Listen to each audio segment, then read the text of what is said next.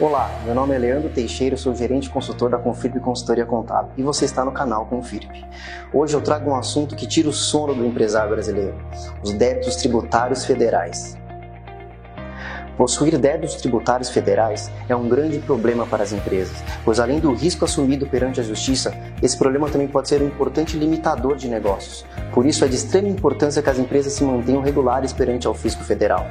Para ajudar nesse sentido, a Confip disponibiliza de todo o suporte para a realização dos parcelamentos de débitos. Nesse serviço, a Confirp faz todo o levantamento de débitos, disponibiliza as melhores formas de pagamento e faz todo o acompanhamento até a sua adesão. A novidade desse ano é que a Receita Federal ampliou o limite do parcelamento simplificado de 1 milhão para 5 milhões de reais. A Receita Federal disponibiliza duas formas de quitações de débitos. A primeira é o parcelamento simplificado. Esse parcelamento pode ser feito via internet em até 60 parcelas, cujo débito consolidado não pode ser superior a 5 milhões de reais.